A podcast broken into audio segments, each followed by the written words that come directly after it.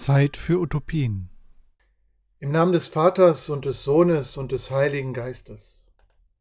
Liebe Geschwister, mit diesen Worten beginnen wir jedes Gebet. Im Namen des Vaters und des Sohnes und des Heiligen Geistes wird häufig ein Segen zugesprochen. Im Namen des Vaters und des Sohnes und des Heiligen Geistes wird ein Mensch getauft. Ganz selbstverständlich kommt uns diese Formel vom Vater, Sohn und Heiligen Geist über die Lippen. Sie ist uns gewohnt.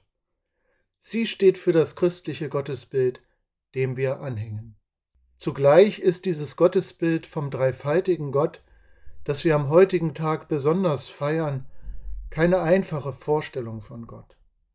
Drei Personen sind doch ein Wesen, ein Gott. Auch wir Christen folgen, wie die jüdischen und die islamischen Geschwister, einem Glauben an einen einzigen Gott.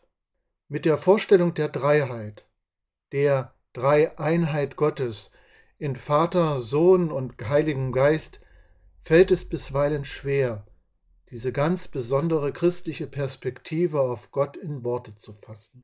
Stellen wir uns einmal vor, wir versuchten es einer konfessionsfreien Nachbarin oder einem sich zu Gott bekennenden Muslim zu erklären. Was würdest du sagen?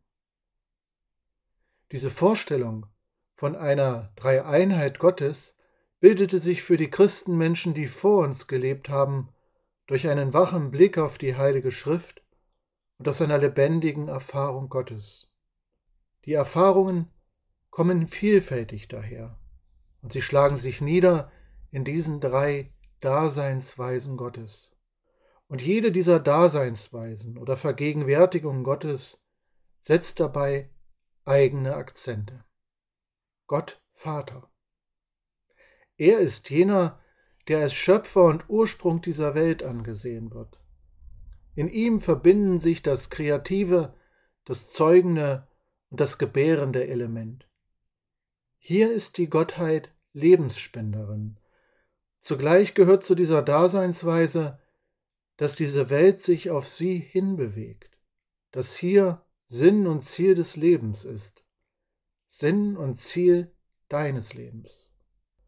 Doch diese Gottheit bleibt geheimnisvoll.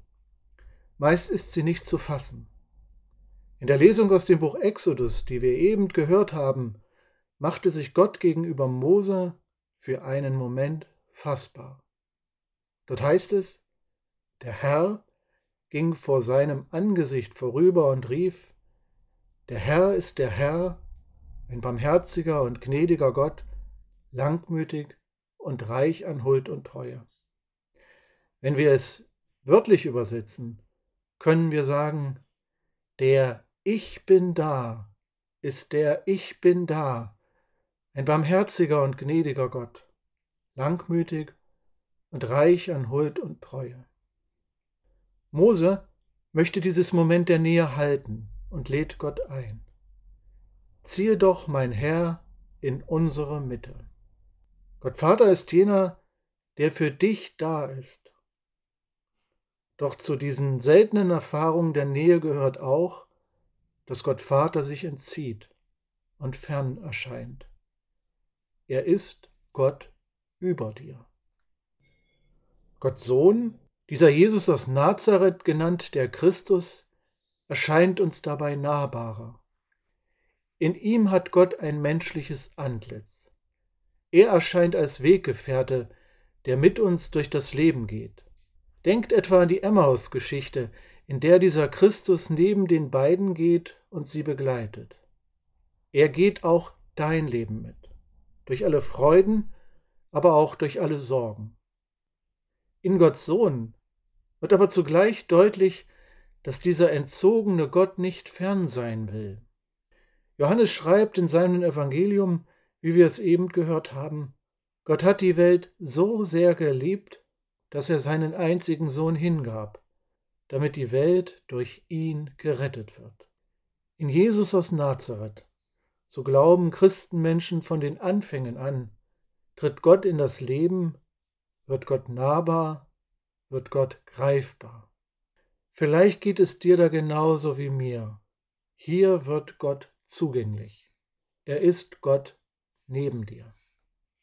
Schließlich Gott Heiliger Geist. In ihm wird diese Nahbarkeit Gottes noch tiefgehender, denn dieser Heilige Geist, das haben wir am vergangenen Sonntag zu Pfingsten erinnert, wird uns direkt, unmittelbar geschenkt. Hier tritt uns eine Daseinsweise Gottes entgegen, in der uns ein Höchstmaß an Nähe geschenkt wird.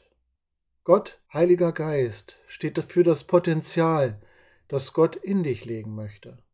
Dein gutes Wollen, deine Fähigkeit zu lieben, deine Möglichkeit, über dich hinauszuwachsen. Cyril von Jerusalem, er war dort im vierten Jahrhundert Bischof, beschrieb diese Begegnung mit dem Heiligen Geist so. Die Seele des Menschen wird hell und der Mensch schaut über alle menschliche Möglichkeit hinaus, was er von sich aus nicht wissen konnte. Gott, Heiliger Geist, ist in den Menschen am Werk. Er ist in dir am Werk. Er ist Gott in dir. Ein Gott in drei ganz unterschiedlichen Personen, ein Gott in drei Daseinsweisen. Gott über uns, Gott neben uns, Gott in uns. Alle drei Daseinsweisen Gottes haben eine Wirkung auf unser Leben. Wir werden diesen Daseinsweisen noch ganz unterschiedlich begegnen. Sie werden unterschiedlich zu uns sprechen, uns berühren. Aber allen ist gemeinsam, dass dieser dreieine Gott in diese Welt und in das Leben jedes einzelnen Menschen eintreten möchte. Die gemeinsame Wurzel dieser drei ist der Wunsch, so glauben wir, der liebenden Schöpfungstat des Anfangs eine gute, liebevolle Zukunft zu geben. Daran scheint mir das eine Wesen dieses dreifaltigen Gottes deutlich zu werden. Gegenwärtig sein, über uns, neben uns, in uns. So sehr hat Gott die Welt geliebt, so sehr hat Gott dich geliebt. Wenn wir nun diesen drei einen Gott feiern, dann kann das ein Anlass sein, sich an die Erfahrungen mit den drei Daseinsweisen Gottes zu erinnern. Ich möchte dir den Vorschlag machen, dass du dir in einer stillen Minute einmal die Frage nach dem Gott über dir, dem Gott neben dir und dem Gott in dir stellst. Was berührt dich? Was hast du erfahren? Wie hat er dich bewegt? Liebe Geschwister, ich vermute, solch eine Übung kann uns helfen, dieses doch so vielfältige Gottesbild eines dreifaltigen Gottes nicht nur als Herausforderung für unser Verständnis, sondern auch als Geschenk für unser Leben zu begreifen. Sein Wesen, seine Wurzel zu erkennen, dass dieser facettenreiche Gott dein, mein, unser Leben tragen will. Paulus zumindest wünscht es, wie wir in der zweiten Lesung gehört haben, den Christenmenschen in Korinth am Ende seines Briefes.